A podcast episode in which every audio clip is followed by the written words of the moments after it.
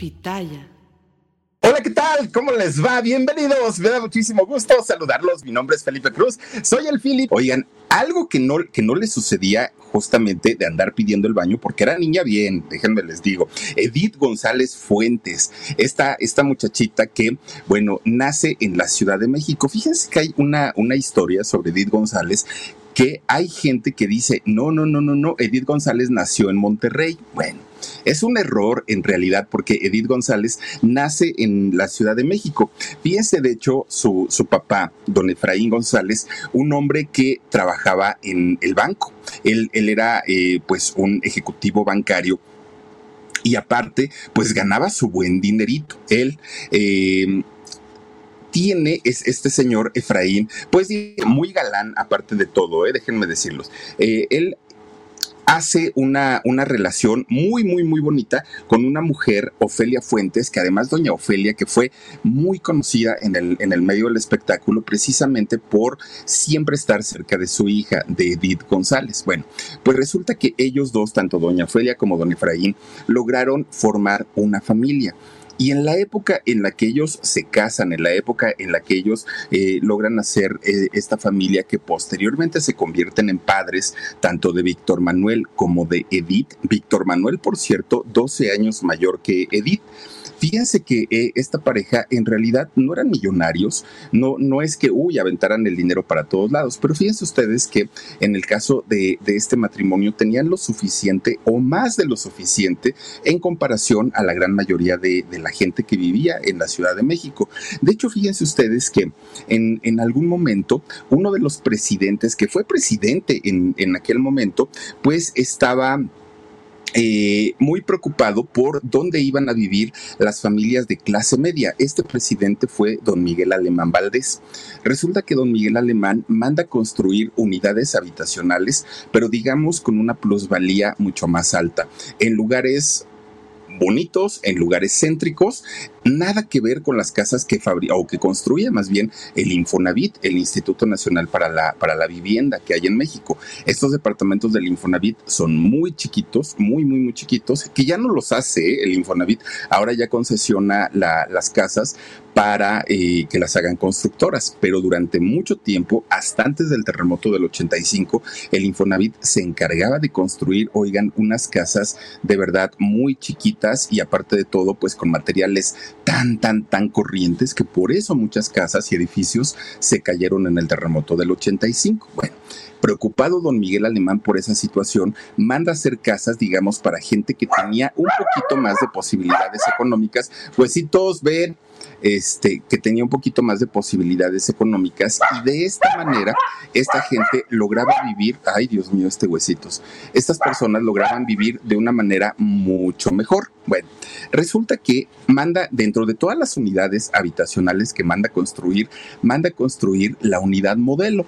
Esta unidad modelo se encuentra hasta el día de hoy por eh, Avenida Río Churubusco, que es una avenida muy importante en la Ciudad de México que conecta el poniente con el oriente y de hecho mucha gente que va y, quiere llegar hacia el aeropuerto internacional de la Ciudad de México utiliza esta vía. Bueno, de un lado eh, se encuentra la, delegación Iztapalapa y del otro lado, fíjense ustedes que es donde construye esta unidad modelo, el, bueno, por mandato del, del presidente de aquel entonces, eh, Miguel Alemán Valdés, bueno, se construyen y ahí justamente es donde compra don Efraín, el padre de, de Edith González.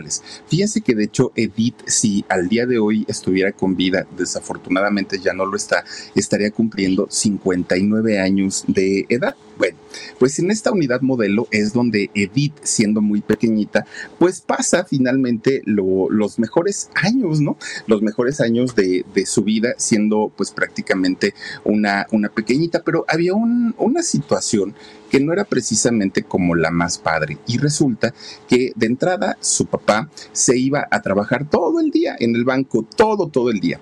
Y eh, su hermano, pues era 12 años mayor. Entonces no había como mm, pues, pues como cosas en común entre su hermano este, y, ella. Y aparte de todo, aparte de la edad, pues él era varón, bueno, es varón y ella pues era una niña. Entonces, pues así como que no había tanta, tanta comunicación. Por otro lado, fíjense que doña Ofelia, pues imagínense haciendo la comida, haciendo el quehacer, pues no, no le prestaba tanta atención a Edith. ¿Qué era lo que hacía la niña? Pues se salía ahí en la unidad a jugar con sus amiguitas. Ella estaba muy feliz de la vida. Entonces, pero era tremenda, tremenda Edith González, ¿no? Siendo desde chiquita, chiquita. Y entonces lo que hace su, su, mamá es decir, pues la voy a meter a la escuela, la voy a meter bien, bien, bien chiquita para que, este, pues tenga algo que hacer y no se la pase pues nada más ahí, este, dando lata. Entonces la mete a una escuela. Eso sí, fíjense nada más, cuando la mete al kinder, la mamá decide que iba a ser a un kinder de paga, no iba a ser a cualquier, a cualquier kinder.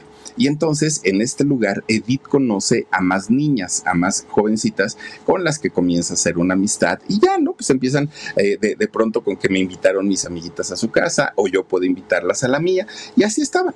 De repente un día, fíjense que una amiga de doña Ofelia, la mamá de Edith, una de sus amigas, miren nomás, de, desde chiquita ella, pues una, una niña con mucha, mucho carisma indiscutiblemente y muy bonita. Bueno, pues resulta que está eh, un día una amiga de la mamá de Edith fue a visitarla a la casa, ¿no? A la unidad modelo. Pero no fue sola, va con su hijita de más o menos la misma edad que Edith. Hasta ahí, pues todo bien. Pues resulta que dentro de, de, de, que estaba platicando Ofelia con su amiga, esta eh, señora le decía, oye Ofelia, tu hija es bien creativa, es muy ingeniosa y aparte mira nada más que ojos tan bonitos y aparte pues está como muy finita, parece pues un, una muñequita de porcelana. Ay, muchas gracias, le decía doña Ofelia y le dice, oye, ¿nunca has pensado en llevarla para que la conviertan en artista? Ay, no, dijo Ofelia, no, no, no, no, eso no es para mi hija. Además, pues nadie en mi familia se ha, dedicado, se ha dedicado a esos rollos. Pero bueno, pues gracias por decírmelo. No, deberías de pensarlo, porque mira, dicen que les va muy bien, aparte podría asegurar su futuro. Y yo la veo que como que la niña tiene pues su, sus, este, pues su talento, ¿no? Y dice doña Ofelia, ¿será? Bueno, Después se vuelve a encontrar a la amiga, doña Ofelia. ¿Qué pasó, Ofelia? ¿Ya la llevaste para que haga audiciones y todo? No, no, no, no, no. Es que mira, es, es ese, ese rollo de los artistas, la verdad, ha de ser muy feo. ¿Y para qué la llevo? Ni la van a contratar.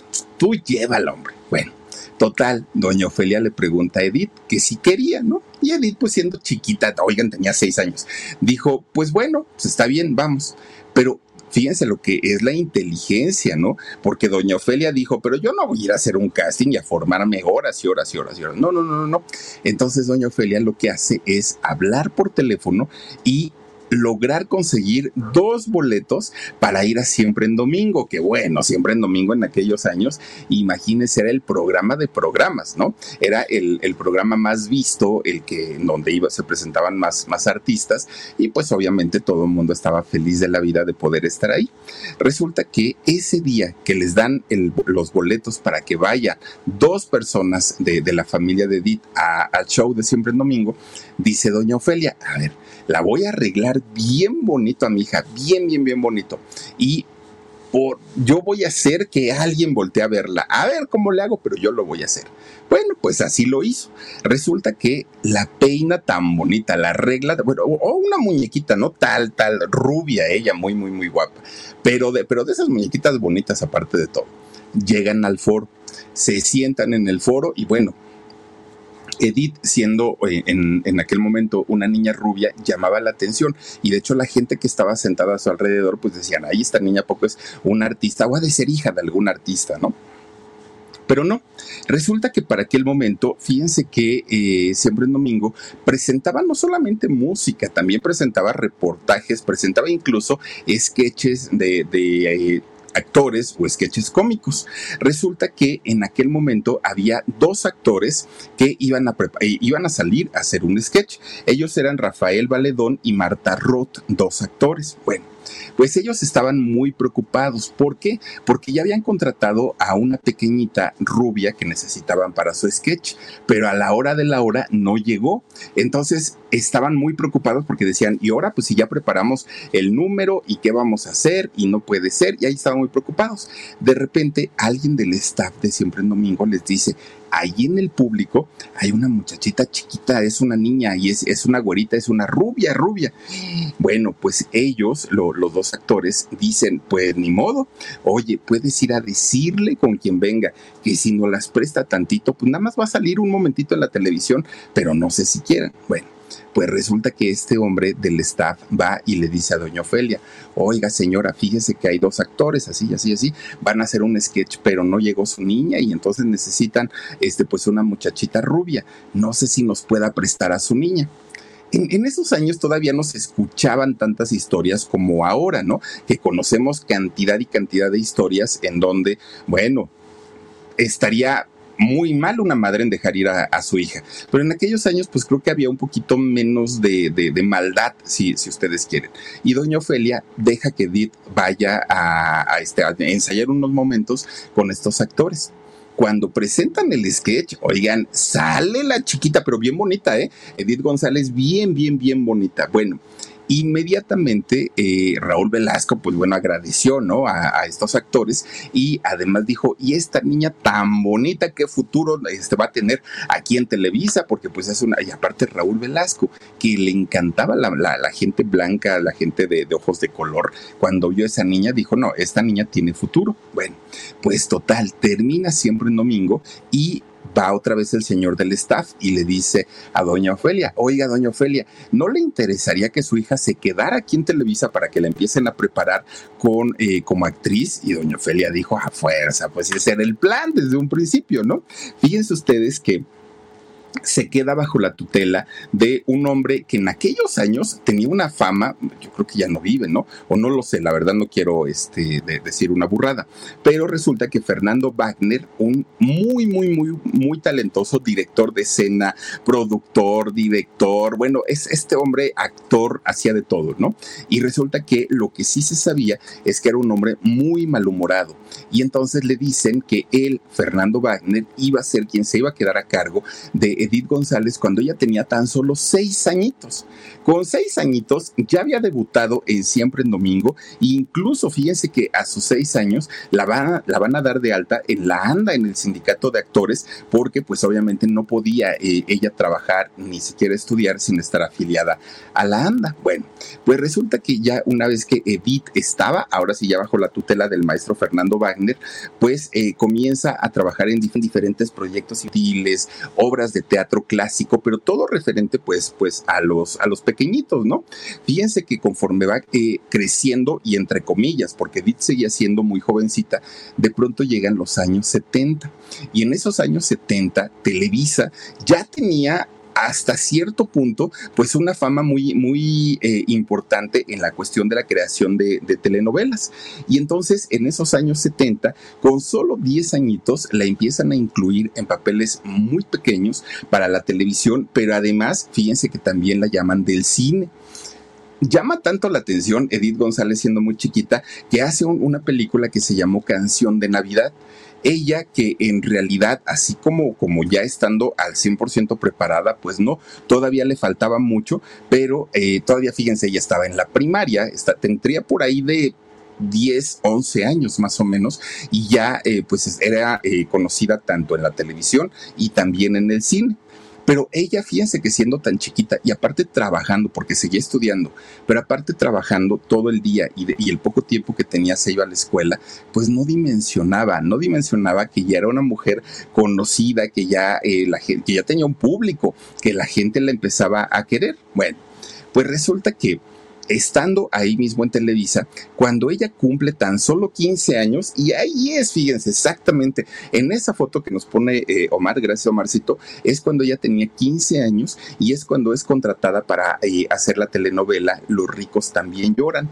Fíjense nada más, hizo esta telenovela con tan solo 15 años. María Isabel era el nombre de su personaje que tenía en aquel momento. Fíjense que eh, esta telenovela la hizo famosa, muy, muy famosa a Edith González. Por eso es que cuando pasaban los años uno decía, pues cuántos años tenía Edith González cuando empezó. Si yo me acuerdo de los ricos también lloran y siempre, siempre se veía jovencita Edith González. Bueno, pues es Valentín Pimstein, este eh, productor también de un carácter tremendo, tremendo, que fíjense que Edith no la pasó muy bien en esta telenovela. Primero, eh, este hombre, Valentín Pimstein, tenía un problema para trabajar con las rubias, no le gustaba. Él decía que si, si estábamos en México, el chileno, ¿no? Que, si estábamos en México, en México se usaba el cabello oscuro o la gente tenemos el cabello oscuro.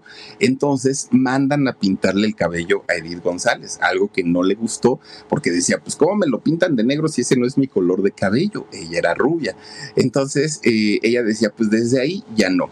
Pero resulta que también quien era eh, el director de la telenovela en aquel momento fue don Rafael Banquels, fíjense nada más. Y resulta que don Rafael no era precisamente el hombre más amable con Edith, que Edith era una muchachita inexperta, jovencita, que de, alguna manera no tenía el peso que tenía Verónica Castro, por ejemplo, en aquel momento. Y además de eso, pues Edith González, ya estando en esa telenovela, pues se, exponía porque en su escuela, que aparte era una escuela de, paga, para aquel momento ya estaba en el Simón Bolívar, que es una escuela pues bastante, bastante de, dinero, ¿no? Entonces sus compañeras del de, Simón Bolívar comenzaban a burlarse de ella, porque decían, ay, sí, la que sale en la tele, ay, ya te sientes mucho, y comenzaban a hacerle burla. Entonces esa telenovela, por un lado, la proyectó y la proyectó muy, muy, muy, muy fuerte. Pero por otro lado, tampoco la pasó muy bien, tanto por los desplantes de don Rafael Banquels, por eh, que le pintaron su cabello, pero además con la protagonista, con doña Verónica Castro, pues tampoco es que haya tenido una de las mejores relaciones doña Verónica Castro dicen que cuando golpea con, con, en una escena, normalmente hasta cierra el puño, que sí se, se deja ir con todo, doña Verónica. Entonces, pues Edith decía, híjole, pues nomás estoy porque pues es la primera, pero a ver si cuando sea famosa voy a estar ahí otra vez, ¿no? Soportando los golpes. Y de hecho después eso ocurrió. Bueno, pues miren, resulta que cuando eh, Edith termina de hacer esa telenovela de los, de los ricos también lloran, es cuando dijo, sí me quiero dedicar a esto, pero no quiero trabajar ya con ciertas personas porque pues me han hecho la vida imposible y creo que esto no se trata de eso. Bueno, pues resulta que estaba ella pensando antes de decidirse en convertirse en actriz, en ser una o monja o quería ser, em, quería ser monja o quería, eh, había otra, ah, médico, ella quería ser doctora también, pero le ganó finalmente la carrera de, de la actuación. Bueno, pues miren, resulta que ella, ya decidida a dedicarse al mundo de, la actuación, es cuando un día la contratan para hacer una fotonovela. Recordemos que antes las fotonovelas, oigan, qué éxito tenían, ¿no? Y muchas, muchas actrices hicieron este formato de fotonovela y tenían mucho éxito. Resulta que un día contratan a Edith para que haga una, una fotonovela y ella encantada de la vida dijo que sí, pero sale de la escuela del Simón Bolívar y resulta que va para la sesión de fotos. Cuando la ven, le dicen, oye, estás perfecta para lo que queremos. Queríamos justamente una colegiala, queríamos una estudiante. Entonces, mira, ponte, pósale aquí, pósale allá. Y esa fue su participación. Cuando sale a la venta la, la, fotonovela que hizo Edith con el uniforme del Simón Bolívar, oigan, pues que me la expulsan, la corren del Simón Bolívar. ¿Cómo se le había ocurrido utilizar el uniforme de la escuela para hacer una fotonovela. Y cuando la corren de la escuela es cuando de la escuela en el cielo don Efraín, el papá. ¿Por qué? Porque el papá, que era un hombre culto, era un hombre pues aparte de mundo, estudiado, no quería que sus hijos se dedicaran a la farándula. Lo que el papá quería era que sus hijos pues fueran profesionistas, que tuvieran una licenciatura y que como él tuviera una carrera importante. Bueno, pues finalmente el señor don Efraín no estaba muy a gusto. Miren, ahí está cuando estudiaba Edith González. Pero doña Ofelia, no, hombre, doña Ofelia era la más feliz del mundo porque pues a ella sí le gustaban las telenovelas, ella sí quería que su hija fuera eh, actriz. Pero aparte, para aquel momento, su hermano Víctor, el, mayor Víctor Manuel, fíjese que ya estaba por terminar su, licenciatura en historia y antropología. Entonces, eh, cuando veía que su papá, Efraín, se molestaba mucho porque pues no quería que Edith fuera artista, llegaba eh, Víctor Manuel y le decía, mira papá, Edith ya hizo una telenovela, ya hizo una película, ya esa actriz, ¿cómo es eso de que no la quieres dejar? Ya deja, ya, ya no la vuelvas a meter a la escuela, no tiene caso. ¿De qué sirve que estudie una licenciatura si va a terminar en los foros de televisión y de cine? Ya déjala que haga lo que tenga que hacer y punto. Bueno, pues miren, finalmente lo logra entender don Efraín hasta cierto punto. Bueno, pues don Efraín muy preocupado porque no quería, él, él decía, ok, si Edith se va a convertir en una artista y va a ser una actriz, tampoco quiero que sea una actriz que no tenga preparación y una actriz que al ratito, pues no, no, no, no, no, la gente la empieza a criticar, que se prepare bien. Entonces le pregunta a Edith, ¿y quién es tu eh, a Edith, quién es tu jefe ahí en Televisa? Y Edith dijo, ah, pues don, don Víctor Hugo Farril. Ah, bueno. De repente un día llega Efraín a la oficina de Víctor Hugo Farril y le dice, oiga, soy el papá de Edith González. No, pues sepa Dios quién es Edith González. Una muchachita rubia que ha hecho tales este, participa. Ah, ya, ya, ya, ya, dijo don Víctor Hugo, ¿no? ¿Quién sabe en qué andaría entretenido don Víctor Hugo en aquellos años? ¿Quién sabe? Pero bueno, resulta que le dice, oiga, pues necesito yo hacer algo para mi, para mi hija, para que se prepare, para que se eduque, pero no sé qué la manda a llamar Víctor Hugo y entonces le dice, a ver niña, ¿qué quieres hacer? No, pues yo quiero aprender, ¿ok? Te voy a dar una beca, todo pagado, todo, todo, todo, todo pagado, para que te vayas a Los Ángeles y estudies equitación. Y te voy a dejar encargada con un personaje sasasazo que ha hecho actores y actrices muy importantes allá en Estados Unidos. Un actor, productor, maestro de teatro y bueno, un, todólogo, ¿no? Lee Straberg, el, el nombre de este reconocido personaje. Bueno, pues fíjense que él se sorprende mucho, su profesor allá en Los Ángeles, porque era una mujer, aparte de bella, era una mujer talentosa, muy, muy, muy talentosa. Pero resulta que no la pasó muy bien porque mientras el profesor, eh, pues digamos que le reconocía lo que sabía hacer Edith, todos sus compañeros, todos, todos, todos, le hacían el feo. ¿Y saben por qué? por ser extranjera, simplemente por ser mexicana, no, no, no la querían, no la soportaban a Edith le iba muy mal. Bueno, a pesar de todo eso, ella eh, termina su, su preparación ahí. Posterior a eso, Edith González se va a estudiar actuación a Londres, después se va a París, es decir, una mujer que se preparó y le daban todo tipo de, clases. Miren, estudió inglés, historia del arte, mímica, interpretación, ballet, jazz, o sea, una mujer muy preparada, no es nada más de, de, del hecho de decir un día se me ocurrió, ¿no? Hacer televisión y punto, no, en realidad eh, Edith siempre eh, fue una mujer que se interesó en, prepararse mucho. Y fíjense ustedes que estando, imagínense, en Londres y estando en París, Edith se rodeaba de mujeres muy guapas ellas, muy, muy, muy bellas. Tanto así que cuando ella misma se veía al espejo decía, no, pues nada que hacer aquella muchacha sí que está preciosa, aquella muchacha qué cuerpazo tiene. Y fíjense lo que son las cosas, Edith siendo tan bella se sentía fea, se sentía fea porque estaba rodeada pues de cuerpos y de rostros verdaderamente hermosos. Bueno, no se sentía bonita aunque el público pues siempre opinó lo contrario o siempre opinamos lo contrario, ¿no? Que Edith fue una, una actriz muy, muy, muy hermosa. Bueno. Cuando regresa a México, se presenta nuevamente ahí en Televisa y habla obviamente con Víctor Hugo Farrell y con la gente que, la había apoyado, ¿no? Para ir a sus estudios. Y es cuando la dejan entrar a hacer una telenovela que se llamó Soledad.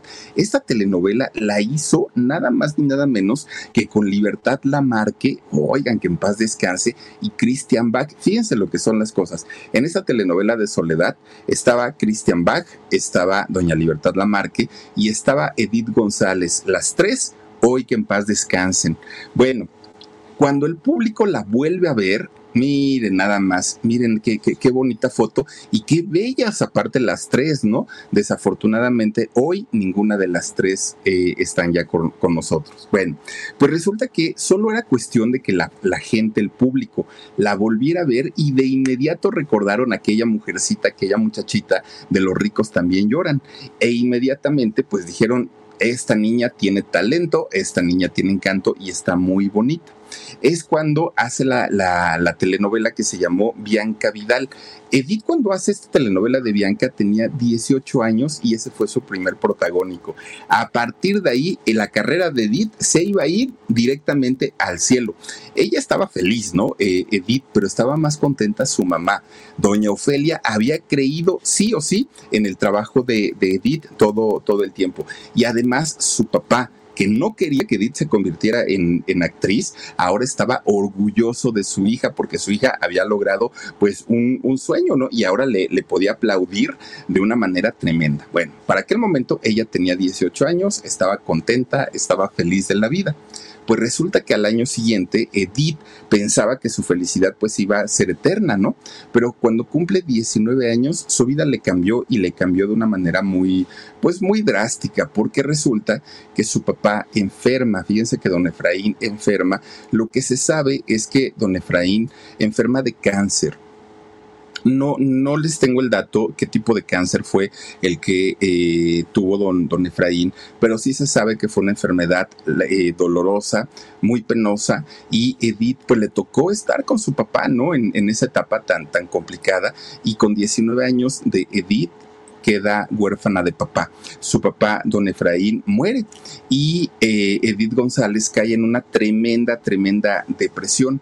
Muchos de sus compañeros de, trabajo, de actuación, le repetían y le repetían la frase, ¿no? Edith, llórale a tu papá una semana, 15 días, un mes, pero recuerda que el show debe continuar. Fue algo que le dijeron la gran mayoría de sus compañeros, y no por hacerla sentir mal, sino para que de alguna manera regresar al trabajo y se comenzara a normalizar en su vida aprendiendo a vivir sin su papá, ¿no? Bueno, pues resulta que lo hizo de esa manera, fíjense, lo, sí, sí lo hizo y es el momento en el que hace eh, esta, esta película de Adiós Lagunilla, Adiós, Adiós Lagunilla, mi barrio, ¿no? Hace esta película, hizo también Monte Calvario, eh, Edith González y posteriormente hace Rosa Salvaje repite nuevamente con, doña Verónica Castro, pero en esta telenovela de Rosa Salvaje solamente hizo 48 capítulos. De hecho, la reemplaza en esta, em, en, esta telenovela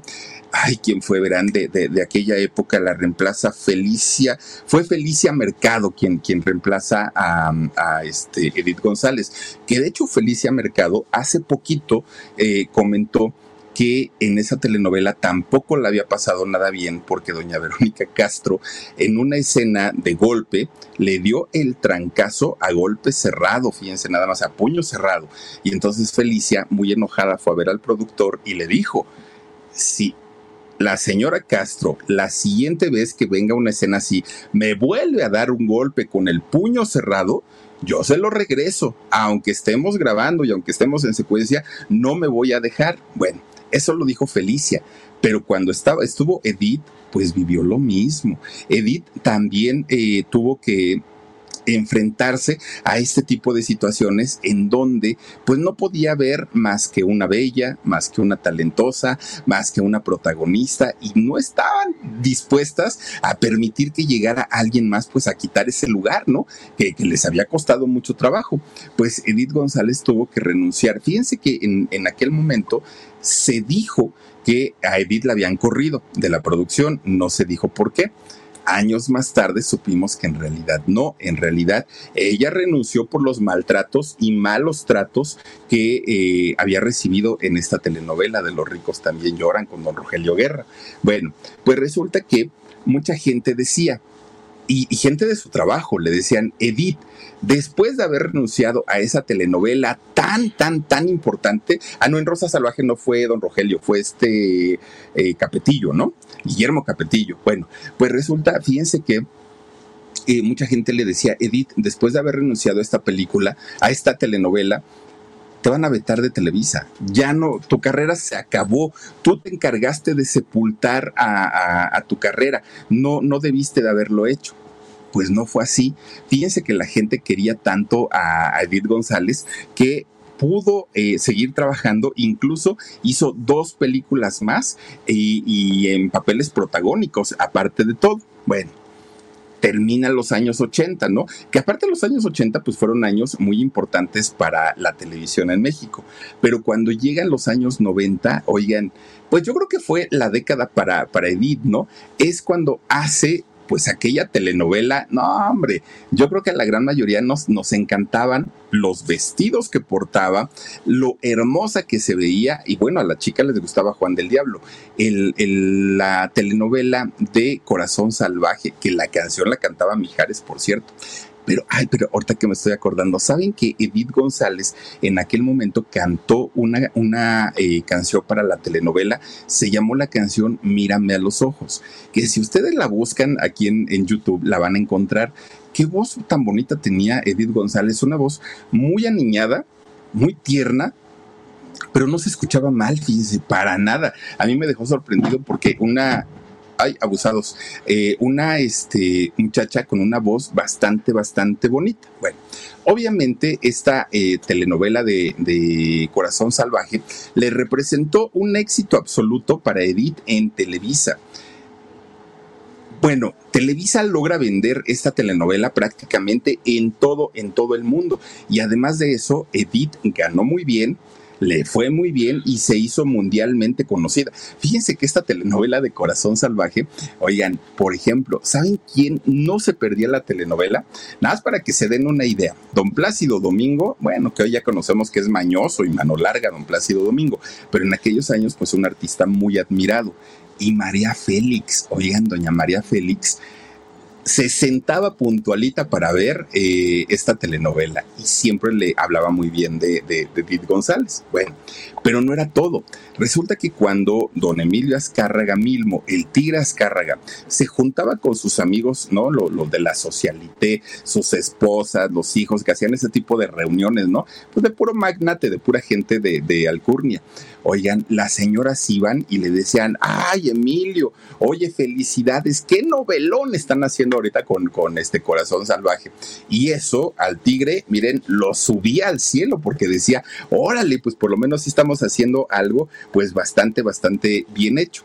Resulta que gracias a esta telenovela, pues Edith comienza a cotizarse muchísimo mejor, eh, tanto en televisión, también en el cine, y es cuando en el año 98 le llega la gran oportunidad para protagonizar eh, Aventurera aventurera, la versión en teatro de lo que fue la película de que hizo Ninón Sevilla. Esta película que bueno, es un clásico aparte, ¿no? La, la película de, de, aventurera a mí me encanta, me encanta esa película. Bueno, pues resulta que en realidad la telenovela que bueno, una de las productoras fue doña Carmelita Salinas, que en paz descanse. Fíjense cómo Desafortunadamente la gente que rodeó a, Edith González, si ustedes se ponen a pensar, la gran mayoría ya no están con vida. Hablamos de un Eduardo Palomo, hablamos de Christian Bach, hablamos de Libertad Lamarque, hablamos de, este, híjole, no me acuerdo cuántos, cuántas personas hemos hablado y todos ellos al día de hoy pues ya no están con vida, ¿no? Bueno, resulta que es este eh, Carmelita Salinas, ella, Carmelita como parte de la, del grupo de productoras de esta obra, habían pensado en un inicio pues en Itati Cantoral para que ella fuera aventurera. Itati canta, Itati baila, Itati actúa. Entonces pues ella era como la, la indicada. Pero resulta que Itati iba a hacer telenovela en aquel momento y rechaza la primera oferta de, hacer aventurera. Dijo que no.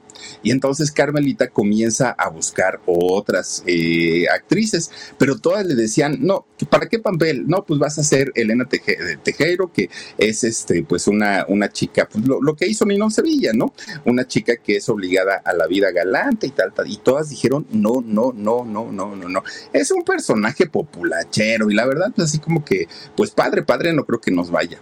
Ya Carmelita, cansada de ofrecerle a todo mundo el personaje y que nadie lo quisiera, es cuando se decide a ofrecérselo a Edith González. A Edith González, que bueno, encajaba perfectamente bien en la primera parte, ¿no? De, aventurera, cuando era hija de familia, cuando pues eh, quería mucho a su papá, vivía con su mamá y todo.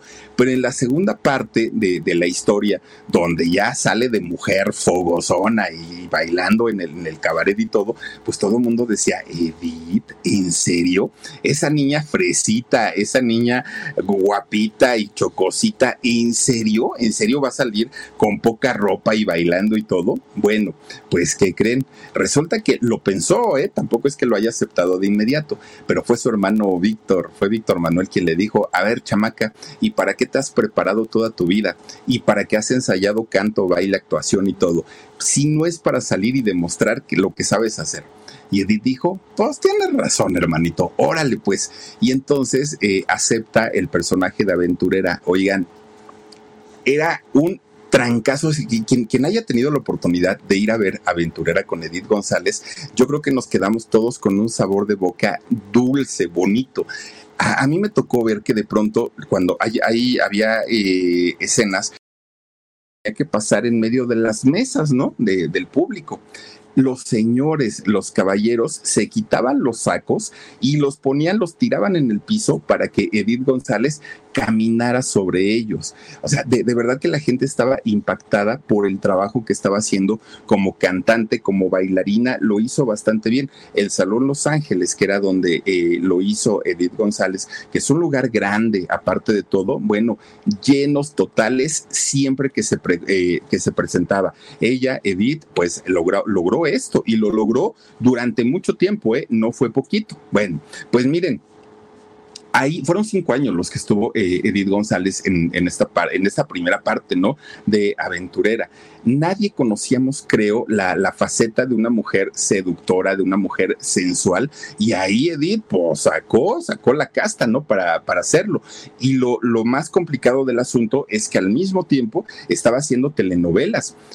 Y, y bueno, entre las telenovelas y entre lo, de aventurera se le iba todo el día. Y uno pensaría, pobre Edith, ¿y en qué momento se enamoraba? Pues si tuvo romances, fíjense nada más.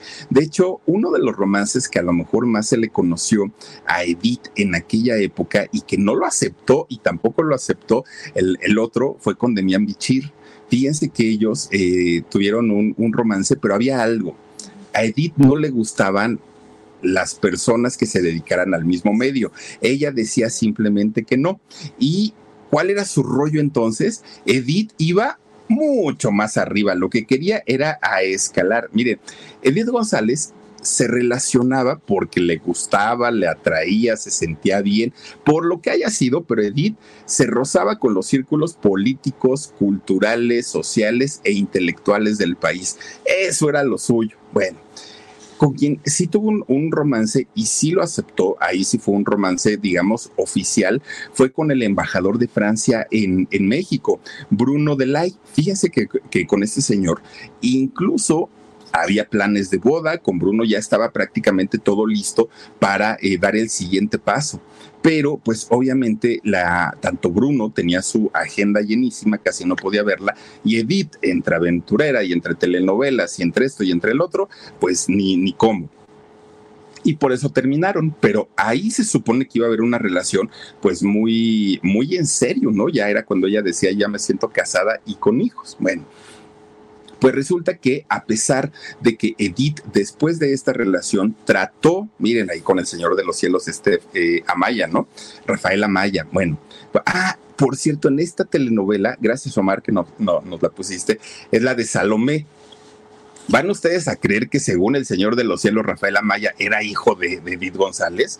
No, pues no, pues ni dónde. Pues ahora sí que, pues, pues, yo digo que no. No sé cuántos años o por cuántos años se lleven, pero pues, como para ser su hijo, pues yo digo que no. Bueno, pues resulta que eh, Edith después del romance que tuvo con Bruno Delay, este embajador de, Francia en México, trató de mantener su vida eh, amorosa en lo más privado posible. Ella lo intentó, pero fíjense ustedes que, pues siendo una mujer pública, siendo una mujer que se dedicaba a cantar, a bailar, a actuar y a salir en televisión, pues esto era, era prácticamente imposible, porque además cuando ella salía en aventurera, en aventurera iba todo tipo de público, todo tipo. Lo mismo iba el pueblo como tal, el pueblo, el pueblo, ¿no? Gente de trabajo de todos los días, que lo mismo iban compañeros artistas, pero también iban muchos políticos. Y resulta que por, por aquel tiempo, ya sabe que los políticos siempre se anticipan a los hechos, ¿no? Siempre, siempre, siempre. Y resulta que iba a haber unas elecciones muy importantes en México, elecciones presidenciales en el año 2006. Y resulta que eh, en aquel momento se hablaba mucho de quiénes iban a ser los candidatos para eh, la presidencia de México en ese 2006. Resulta que quien gobernaba en, ese momento era Vicente Fox. Y Vicente Fox tenía un gallo, tenía pues ahora sí que su, su favorito, ¿no? Y este era Santiago Krill Miranda. Él era el, favorito, pero resulta que Santiago pues tenía que trabajar mucho en su imagen porque tampoco es que eh, haya sido el más conocido de todos, de, toda la gente.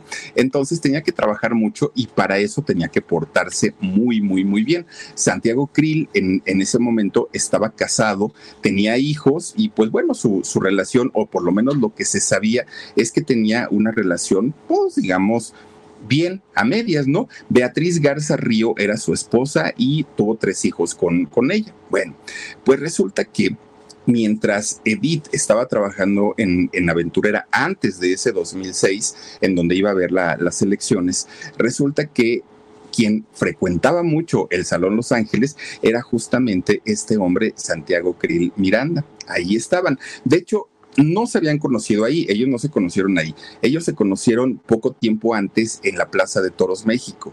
Ahí fueron a ver una corrida de toros y un día se conocieron, se saludaron, seguramente ahí hubo algo, algún, algún chispazo, pero fue hasta que, Edith estuvo en Aventurera cuando Santiago dijo, a ah, caramba, de ahí no salía. Fíjense que ya después entraba diario, diario, diario, diario. Bueno, pues resulta que comienzan a tener un romance, pero un romance secreto.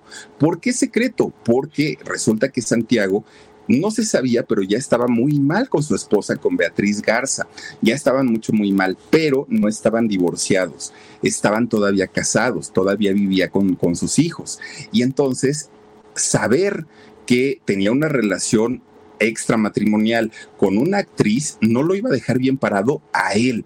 Olvídense pues ya de Edith en este caso, ¿no? Porque pues Edith como sea era una chica soltera.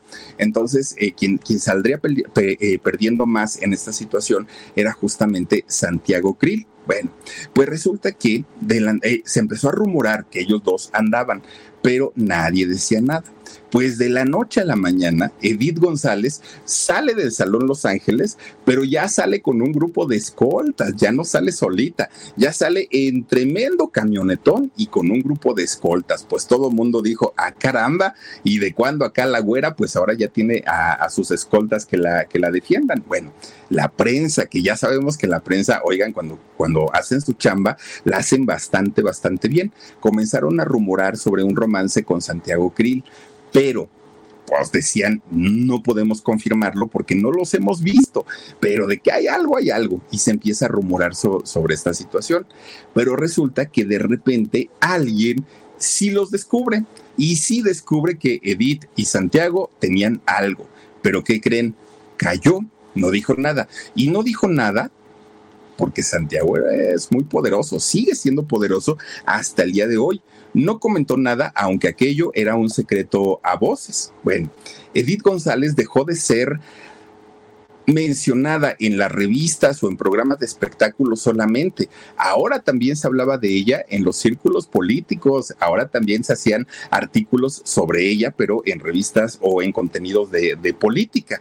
Bueno, pues miren, resulta que muchos de sus contrincantes, tanto de partido, porque no había un, candidato definido, tanto de partido como de otros partidos, utilizaban estos rumores de romance en su contra, porque decían, un hombre que tiene un amante seguramente hará lo mismo con el país, no va a ser fiel, no va a ser esto, no va a ser lo otro. Y le empezaban a tirar, le empezaban a dar por ahí.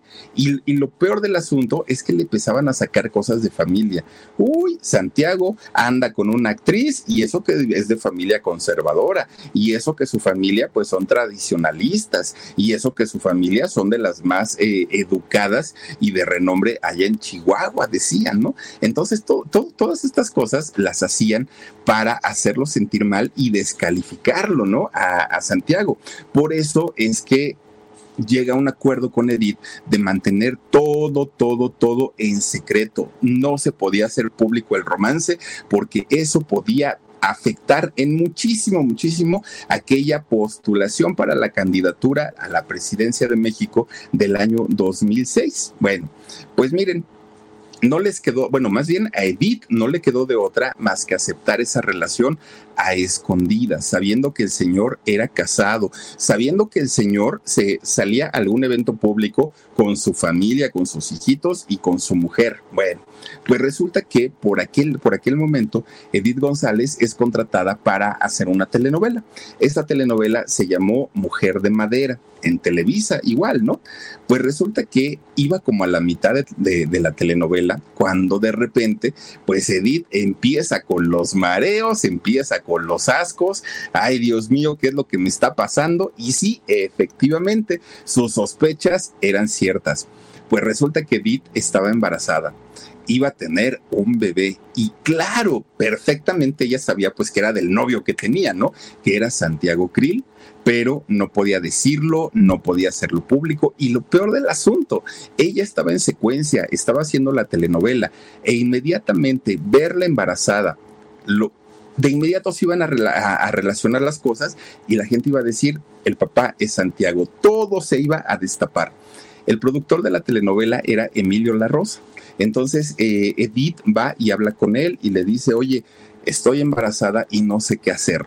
Y entonces, pues obviamente Emilio sabía que el padre era Santiago Krill y le dice, mira, no queremos meterte a ti en problemas, pero tampoco queremos meternos en problemas con quien seguramente va a ser el próximo presidente de México. Entonces, lo mejor es que te vayas a tu casa, descanses, pues mira, nosotros nos inventamos cualquier pretexto para que salgas de la telenovela contratan a Ana Patricia Rojo, fíjense, a la hija de, don Gustavo Rojo, que recién hablamos de él. Contratan a Ana Patricia Rojo y es ella quien termina de hacer la, telenovela de eh, Mujer de Madera. Bueno, pues resulta que Edith González eh, va con su familia y continúa con su embarazo, ¿no? El 17 de agosto del 2004, ella se convierte en mamá.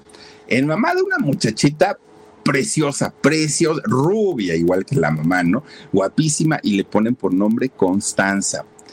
Constanza es registrada con los apellidos solamente de, de Edith, como madre soltera. Hasta ahí quedó. Y esto se dice que fue por acuerdo tanto de Santiago como de Edith, que no llevara el apellido de él, porque pues obviamente Santiago estaba más metido en su rollo político, ¿no? Pero ¿qué creen? Resulta que cuando salen las imágenes de eh, Constanza, ya no se necesitaron, pues ahora sí que más pruebas, ni mucho menos. Constanza era el vivo retrato de Santiago Krill. Oigan, ni los hijitos de Santiago se parecían tanto a los de su matrimonio, ¿no? Tanto a él como Constanza, que ya pues fue la confirmación prácticamente de eh, pues que él era el, padre. Todavía faltaban dos años en aquel momento para las elecciones de, del 2006, pero el escándalo para Santiago Krill fue tremendo, tremendo. ¿Por qué?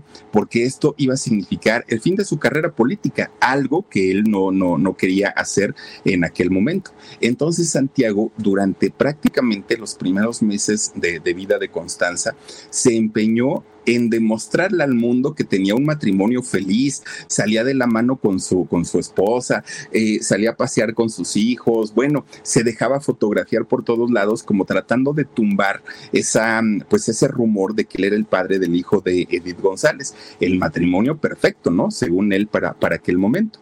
Bueno, pues resulta que se llega el momento en el que había que decidir quién de todos los panistas iban a ser, eh, iba a ser el candidato oficial para contender para la presidencia de la República. Y resulta que sí, Fox apoyaba, Vicente Fox Quesada apoyaba muchísimo, muchísimo a su gran amigo Santiago Krill, pero toda la élite del PAN, del Partido Acción Nacional, sabían lo que Santiago había hecho, que era mentira que, estuviera también con su esposa, que eh, sí había tenido una hija con, con Edith González y no lo apoyaron. Y aunque Santiago sí tuvo todo el apoyo de Vicente Fox, en las elecciones internas del PAN no queda como candidato. El que queda es Felipe Calderón, que sí posteriormente se convierte en presidente de, la República Mexicana. De esta manera, pues la carrera de Santiago Krill se fue a la basura. Ya no, ya, ya no eh, pudo ser candidato y lo perdió pues prácticamente todo. ¿Por qué? Porque perdió su carrera política, porque perdió el amor de Edith y porque perdió el amor de su hija en aquel momento. Bueno, de hecho, eh, Santiago Krill no reconoció a Constanza hasta que ella cumplió cuatro años, imagínense nada más. Obviamente esto le valió miles de críticas porque le decían, oiga, oiga señor, ¿en serio? ¿Qué le costaba decir? Pues sí, sí es mi hija, si lo hizo ahorita que no lo pudo haber hecho de, desde antes. De hecho, todos sabíamos que Constanza era hija de Santiago Krill, menos él, fíjese, él, él era el único que no estaba enterado de quién era su, su hija. Y lo peor del asunto es que él le da el, apellido a Constanza, no por buena gente, no por, eh, pues porque le haya caído el sentido paternal, ni mucho menos. No, fue porque la revista Mi Guía saca un, un artículo en donde dice, confirmamos que el padre de, de, Constanza es Santiago Krill. Bueno, ya viéndose muy acorralado, pues Santiago no le quedó de otra más que salir y decir, pues sí, sí es cierto, y no solo eso, le voy a dar mi apellido. Cuatro años después, imagínense nada más. Bueno, pues resulta que toda, toda esta historia que, les he platicado no solamente le afectó a Santiago Krill, fíjense que también le afectó a Edith, porque mucha gente decía, no, güera, tú no, este, lo pudimos haber esperado de cualquier otra actriz, pero de ti no, tú una niña buena, bonita, ¿cómo te involucras con un hombre casado? ¿Cómo permites que, te mantenga eh, en la oscuridad, a escondidas, que no le dé el apellido a tu hija? Se, se comportó como un patán y la criticaron duramente a ella. Y fíjense que mucha gente le decía, a mí se me hace que lo que te movió fue el interés nada más para, para estar con él, pero pues bueno, a final de cuentas, pues Edith supo por qué lo hizo, ¿no? Solamente eh, pues ella lo supo. Tanto fue el, digamos, lo que el público le reclamó a Edith González que Televisa la beta ¿no? Veta a Edith González porque pues obviamente Televisa no quería tener problemas con nadie de la eh, élite política. Y entonces cuando queda vetada de Televisa, Edith eh, González se va a trabajar a Miami. De hecho, fíjense que cuando ella se va para Miami, trata de quedarse a vivir allá pero eh, habla con doña Christian Bach todavía en aquel momento y doña Christian le dijo, no, hija, regrésate a México, aclara tu situación, tienes que salir a decir las cosas como son y pues ya si después de eso nadie te acepta, nadie quiere eh, pues volver a verte en televisión, te vas a cualquier otro lado, pero no dejes así a la gente. La gente tiene también pues el derecho de saber qué fue lo que pasó. Y fíjense ustedes que Edith regresa a México. De hecho, Edith regresa con la intención de restablecer su relación no solo con Televisa, también con Santiago. Pero Santiago para aquel momento ya tenía novia. Oigan, estaba muy entretenido con Paulina Velasco. De hecho, esta muchacha muchacha, y decimos muchacha porque Paulina Velasco es 23 años menor que Santiago Krill. Bueno, es, a esta muchacha Paulina eh, Velasco, fíjense que se encargaba en aquel momento de coordinar las giras presidenciales. Entonces, pues obviamente, pues una mujer que tenía mucho peso, ¿no? Y sobre todo en la política. Ellos se casaron, este, Santiago Krill y Paulina Velasco se casaron en el 2010, fíjense nada más. Entonces, con eso, pues Edith se queda ya sin la posibilidad de tener una relación con el padre de, su hija. Es el momento en el que ella acepta su condición de madre soltera, se pone a trabajar más que nunca, ya no esperó nada del padre de, de Constanza y se pone a trabajar para poder sacar a su hija adelante. Fíjense que todavía en Televisa hizo Mundo de Fieras, hizo Palabras de Mujer e hizo todavía la, telenovela última que hizo en Televisa, que fue la de Camaleones con Belinda, hizo eh, esta telenovela pero resulta que durante esta eh, segunda etapa en donde estuvo en Televisa, pues las condiciones habían cambiado. Edith González ya no era la, muchachita consentida de corazón salvaje, ya no era la que tronaba dedos y pues eh, eh, lograba lo que quería. Ahora era una actriz más, ¿no? De, ahí de Televisa. Y es cuando ella dice, mm, pues así ya no me conviene tanto. Y entonces es cuando comienza a negociar con Televisión Azteca y se cambia para allá. Después, Edith González llega a comentar que en realidad Televisa la corrió cuando estaba embarazada. Eso fue lo que, lo, que se dijo, ¿no? Pero ya estando pues en, Televisión Azteca, fíjense que comienza a trabajar, ¿eh? hizo por allá Cielo Rojo, hizo algunas telenovelas, incluso eh, también de conducción, estuvo por ahí. Bueno, es durante esta etapa cuando Edith conoce a un economista, a un economista, a un señor eh, maduro, un señor guapetón, don este, Lorenzo Lazo. Fíjense que cuando conoce eh, Edith González a Lorenzo Lazo, pues empieza la, bueno, se da la química, ¿no? La química muy, muy, muy bonita y se casaron, se casaron y ellos tuvieron un matrimonio prácticamente hasta el final de, de la vida de Edith. Ellos estuvieron ahí. Para aquel momento, fíjense que Edith ya lima asperezas con Santiago Krill, que ya estaba casado, ya tenía sus hijos, y permite que Constanza comience a frecuentar a Santiago Krill, que ya tengan un tipo de, relación de padre a hijo. Bueno, pues para aquel momento Edith eh, estaba estaba, iba a empezar a hacer, de hecho, en aquel momento, la telenovela, él es Lorenzo Lazo, ¿no? Eh, iba a empezar a hacer la telenovela de Telemundo, la de Eva la Trailera. Bueno, Edith estaba todavía en este rollo que, por cierto, hubo demanda con, con esta telenovela que la ganaron los de la trailera, no la ganó Telemundo. Bueno, pues resulta que estaba en esas Edith González cuando comienza a sentirse mal de salud, cansancio, se sentía rara, ¿no? Ella simplemente se sentía rara. Va al médico y fíjense que el médico, por cierto, un amigo de ella, el médico le dice, Edith, tengo que hablar contigo.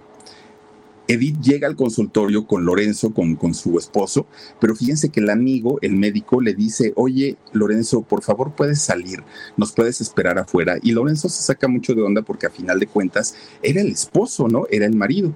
Edith se queda también sacada de onda y le dice, a ver, ahora sí dime de qué se trata. Y le dice, Edith, ya ves que te mandamos a hacer unas biopsias, te mandamos a hacer unos estudios, pues resulta que, ¿qué crees? Salieron positivos. Y entonces Edith dijo, ah, perfecto, y pues ahora qué es, qué es lo que sigue o qué es lo que tenemos que hacer. Fíjense que tanto algunos colegas de, de este médico como el mismo médico pensaron que Edith inmediatamente había entrado a la etapa de negación, en donde decían, es que no es posible que le estamos diciendo que tiene cáncer, y ella tan quitada de la pena dice, ay, ¿qué es lo que sigue? Ellos pensaron eso. En realidad no era así. En realidad Edith estaba muy consciente de la situación por la que estaba viviendo de salud. El asunto es que ella sabía perfectamente que su abuelita había muerto de cáncer y su padre, don Efraín, también había muerto de cáncer. Entonces para ella fue algo como decir, pues sí, claro, me tocaba, ¿no? Y entonces eh, ella comienza, obviamente, pues a prepararse, no solamente psicológicamente, también a preparar su organismo para todo lo que venía. Y es que todos sabemos que las quimioterapias son situaciones muy difíciles, no, los tratamientos contra el cáncer son de verdad bastante, bastante fuertes, ¿no? Muy desgastantes. Edith como una guerrera comienza a tomar todos sus tratamientos, todos, todos, todos. Y resulta que aún sabiendo que estaba en una situación grave de salud, ella opta por seguir trabajando. Ella dijo a mí, no, esto, si me vence, me va a vencer, pero en el trabajo hizo todavía más telenovelas y fíjense que eh, incluso ya estando mal, eh, de pronto un día Televisa le invita para que vaya al programa Hoy y ahí en el programa Hoy pudo regresar después de nueve años a Televisa. No se queda a trabajar, pero por lo menos sí fue a una eh, entrevista. De hecho, eh, Edith una vez que conocía su estado de salud real, comienza a dar conferencias para alertar a las mujeres sobre la prevención, la detección oportuna del cáncer, porque ella no lo había hecho de, de esa manera. Bueno, para esta etapa de, la vida de Edith, ella buscaba las entrevistas, ya no es que, los medios quisieran entrevistarla, ella buscaba las entrevistas para hablar sobre su experiencia del cáncer y sobre todo para alertar a las mujeres de cómo podían prevenir esta situación. Fíjense que durante tres años Edith González tuvo que enfrentar este infierno del cáncer, tres años eh, en donde pues tuvo que estar con tratamientos en médicos, este, con, cantidad y cantidad de exámenes que tenía que hacerse todo el tiempo. Edith González se deja ver sin cabello, como la vemos aquí en esta foto, y sin cabello, Edith lucía hermosa, lucía radiante, lucía, elegante. Bueno, pocas personas sin cabello se ven tan bonitas como se veía Edith González. Y si algo le tenemos que reconocer es que siempre salía sonriente, sonriendo. Bueno, Constanza y doña, doña Ofelia estuvieron con ella incondicionalmente en todo momento, pero sufrían mucho de ver sufrir, obviamente, a, Edith, que estaba muy mal. Y fíjense ustedes que eh, Edith durante ya prácticamente sus últimos días estuvo rodeada por Lorenzo, su esposo, por su hija Constanza, por su mamá, eh, estuvo también muy, muy eh, al pendiente. Incluso Edith, al estar tan cerca de Constanza, le preguntaba, hija, ¿qué quieres de 15 años? Y ella le decía que una fiesta. Edith comienza a organizarle toda la fiesta de 15 años a su hija, aunque sabía que era muy probable que no estuviera ella presente. Escribe una carta póstuma, para Constanza y además le deja videos grabados, ¿no? Eh, para que la recordara, para que siempre eh, eh, estuviera presente su mamá en la vida de, de Constanza. Bueno, ella sabía finalmente que, que pues las cosas estaban tan graves que en algún momento ella se iba a ir y sabía que no iba a tardar mucho. Resulta que llega el mes de junio del año 2019 y Edith estando en una situación muy crítica de salud, tiene que ser internada en un hospital de Naucalpan en el Estado de México. Su salud se había deteriorado muchísimo, muchísimo. Ya no había nada que hacer. Y entonces, el 13 de, ese mismo mes de junio, eh, pues la familia toma la decisión de desconectarla, porque prácticamente Edith, pues ya no, ya, ya, ya estaba ya no estaba, solamente eran los aparatos los que hacían que Edith respirara, pero al quitarle eh, la, asistencia eh, mecánica, Edith pues obviamente iba a perder la vida. Así lo hicieron. Edith fue desconectada a los 54 años. Fíjense que eh, cuando Edith es desconectada, pues se apaga la vida no solamente de una mujer muy exitosa y muy, muy talentosa, sino además de una mujer que contribuyó en mucho a una de las mejores etapas en la televisión. Hizo cine, claro, hizo también su espectáculo de aventurera, pero en la televisión Edith González hizo una, una cantidad de telenovelas. Miren, en realidad hizo 48 eh, o fueron 48 años de, de carrera los que estuvo vigente Edith González, 27 películas, 40 telenovelas novelas e infinidad de programas de televisión unitarios, desde casos de mujer, casos de la vida real, entre muchos, muchos, muchos otros. Bueno, hasta con la familia Peluche, estuvo ahí con Eugenio Derbez, imagínense ustedes. Pues los restos de Edith González reposan al día de hoy en el Memorial Galloso, allá de Naucalpan, en el Estado de México.